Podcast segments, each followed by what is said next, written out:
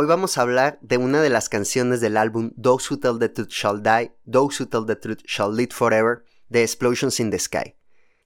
Este es el track número 3 del álbum. Se llama The Moon is Down y está relacionado con una novela de John Steinbeck que a su vez fue llevada a la pantalla grande. Pero para poder entender mejor el contexto, vamos a sumergirnos un poco en la historia. Si bien el autor estadounidense nunca precisa en qué lugar se lleva a cabo esta historia, podemos inferir que hace referencia a la ocupación de Noruega por la Alemania nazi, que tuvo lugar entre el 9 de abril de 1940 y el 8 de mayo de 1945. Entonces se estableció una administración militar que coexistía con el gobierno civil conformado por noruegos simpatizantes de la Alemania nazi. Desde la Primera Guerra Mundial, Noruega se había mantenido neutral y, aunque tiene una posición privilegiada gracias a sus minas de hierro utilizado para material bélico, para mantener esa misma diplomacia, tuvo que realizar acuerdos tanto con Alemania como con Reino Unido. El conflicto comenzó a raíz del llamado incidente de Almark, que toma su nombre de un buque alemán que llevaba prisioneros británicos a través de las aguas neutrales noruegas. De hecho, tres veces fue interceptado por oficiales noruegos, a los que les decían que estos tripulantes eran civiles alemanes. Entonces, los prisioneros lograron hacer ruido y el Almark fue detectado el 15 de febrero y atacado el 17 del mismo mes por la Marina Real Británica. Molestos, los noruegos desconfiaban de todos, alemanes, británicos y franceses. Sin embargo, Noruega cayó en manos de la Alemania nazi, junto con Dinamarca, tras la operación Weserübung, el 8 de abril de 1940.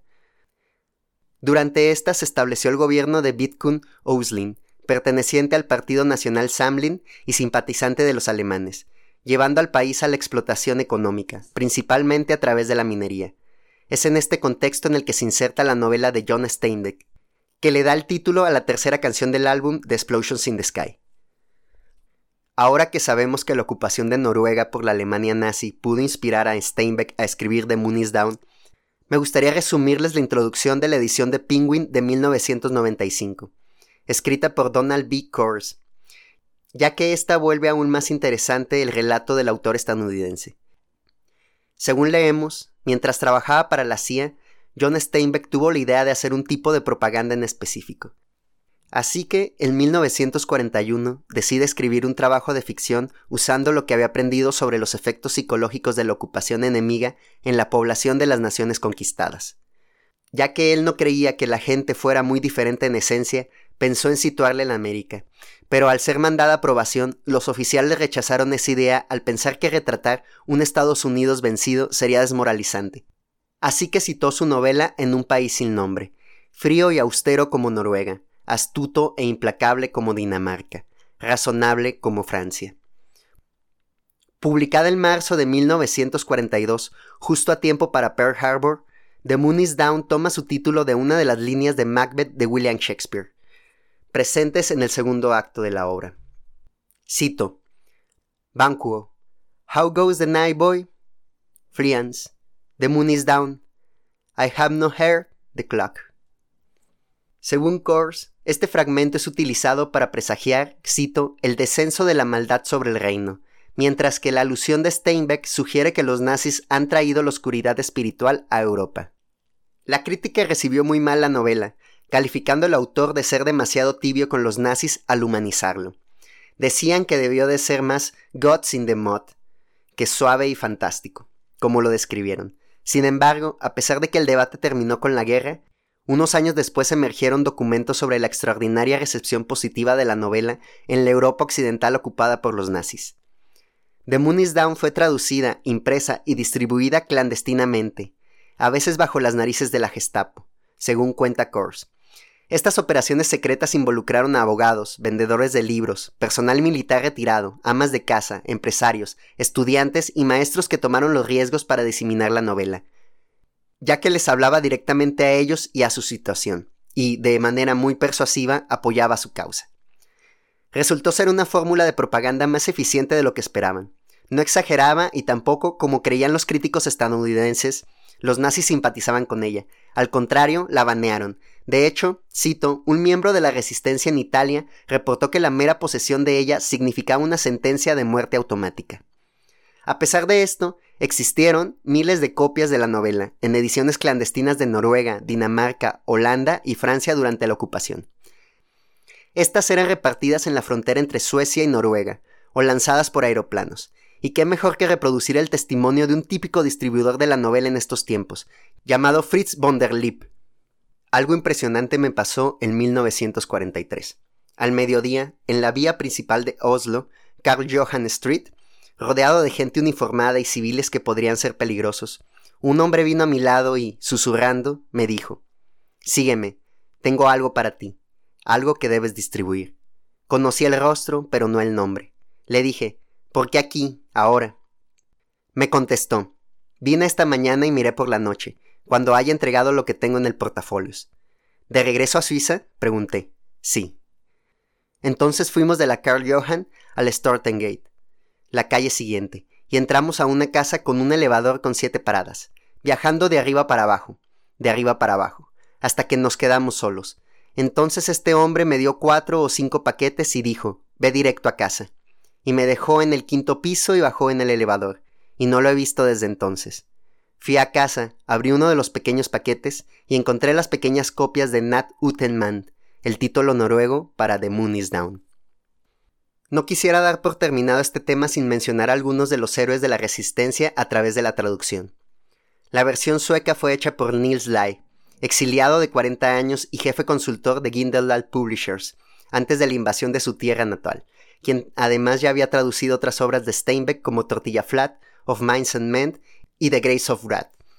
La edición en danés estuvo a cargo de Jochen Jacobsen y Paul Long, entre unas cervezas y las entradas del diccionario de Oxford, mientras que la alemana fue hecha por Ferdinand Stenberg, un actor de 43 años que incluso organizó una lectura dramatizada en Ámsterdam, a escondidas de la Gestapo.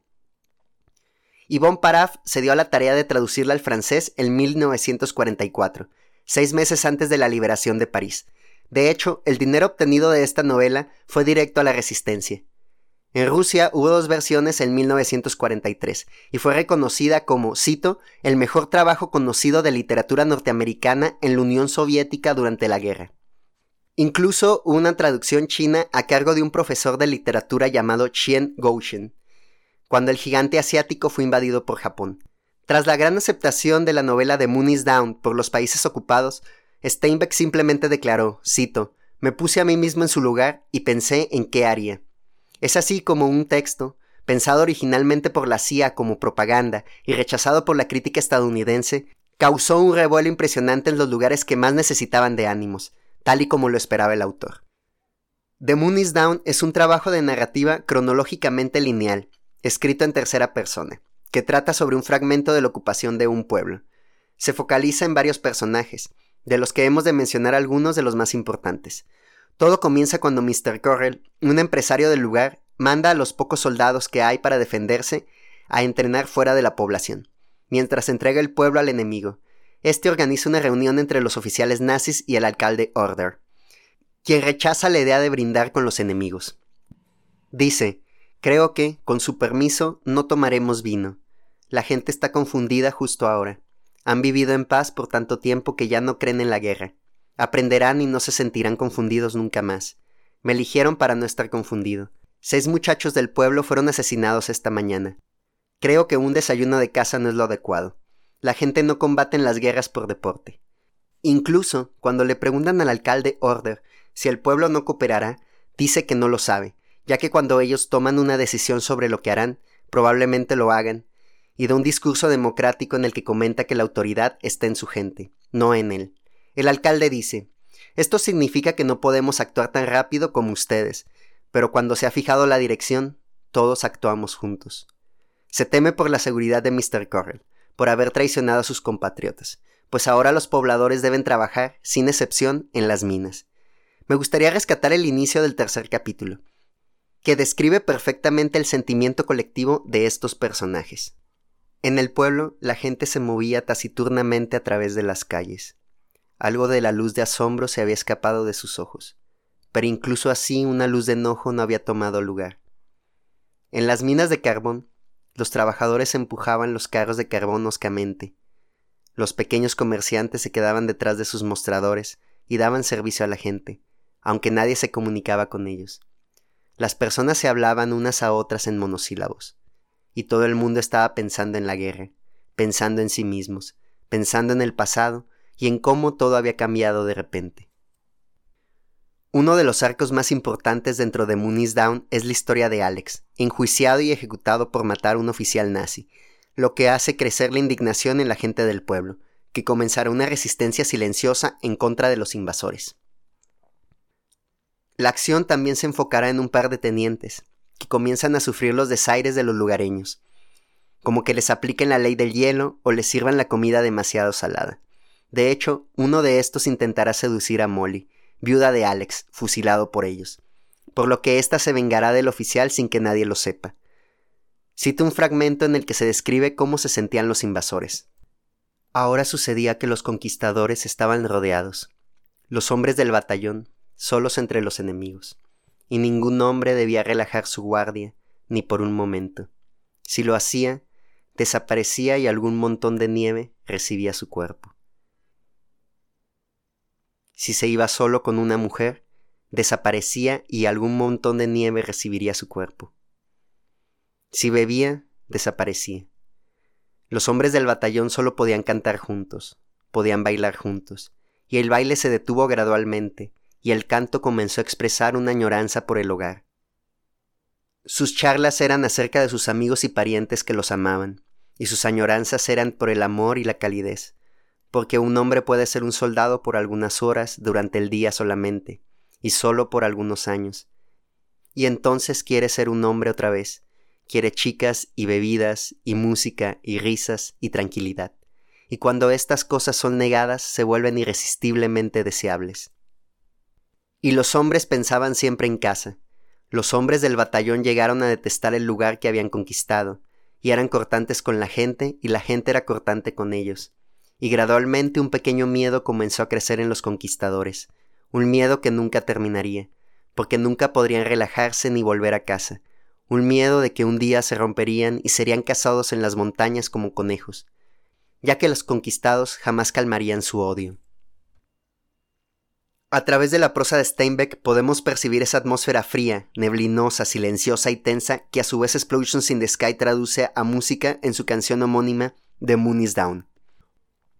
Uno de los temas principales del álbum, además del ejército que se enfrenta a un enemigo que lo supera el número, es la deshumanización del soldado, y vamos a encontrarlo no solamente en The Moon is Down, sino también en la siguiente canción que analizaremos. Es curioso porque justamente el teniente de la novela cae en la locura porque solamente quiere que la gente del pueblo lo trate como una persona. Pero ellos no pueden verlo así. Tampoco puede escapar ni renunciar, ya que está en la guerra, tiene que seguir las órdenes y tan solo es una pieza más de una maquinaria, que como ya hemos dicho, está lubricada con sangre de uno de los personajes, el coronel Lancer, al buscar apartar los recuerdos de la guerra pasada y sus consecuencias, se dice que no se esperaba que cuestionara o reflexionara, solo tenía que seguir las órdenes. Y, por supuesto, no puedo quedarme sin reproducir un fragmento que nos deja claras las intenciones de incluir este tema. Justamente una respuesta ante la humanización de uno de los tenientes. Bien, ahora le diré algo y espero que lo entienda. Usted ya no es un hombre, usted es un soldado. Su comodidad no es de importancia, y teniente, su vida tampoco es de mucha importancia. Si usted vive, tendrá recuerdos. Eso es todo lo que tendrá. Mientras tanto, usted debe escuchar las órdenes y llevarlas a cabo. La mayoría de las órdenes serán desagradables, pero eso no es su asunto. No le mentiré, teniente. Debieron entrenarlo para esto y no para un desfile por las calles bañadas de flores. Debieron templar su alma con la verdad y no dirigirla con mentiras. Su voz subió de tono. Pero usted aceptó el trabajo, teniente. ¿Se lo quedará o renunciará? Nosotros no podemos ocuparnos de su alma. Junto a las versiones para teatro, tenemos una adaptación de The Moon is Down para cine dirigida por Irving Pitchell en 1943 y protagonizada por Cedric Havrick y Henry Travers. Aunque la película es muy fiel a la novela de Steinbeck, en especial en sus diálogos, encontraremos, como en otras adaptaciones, escenas añadidas, como el drama del ejército, la escena de la niña que llora o la del teniente en el bar. Además, los conquistadores, abiertamente nazis en el film, No se humanizan en un inicio, lo que hace que se pierda no la empatía, sino el sentido del verdadero castigo que han de recibir los oficiales, la deshumanización. Tampoco podemos percibir, en esta versión, toda esa frialdad, desolación, silencio y tensión que sí logran transmitirnos tanto la novela de Steinbeck como el intento de traducirla de Explosions in the Sky.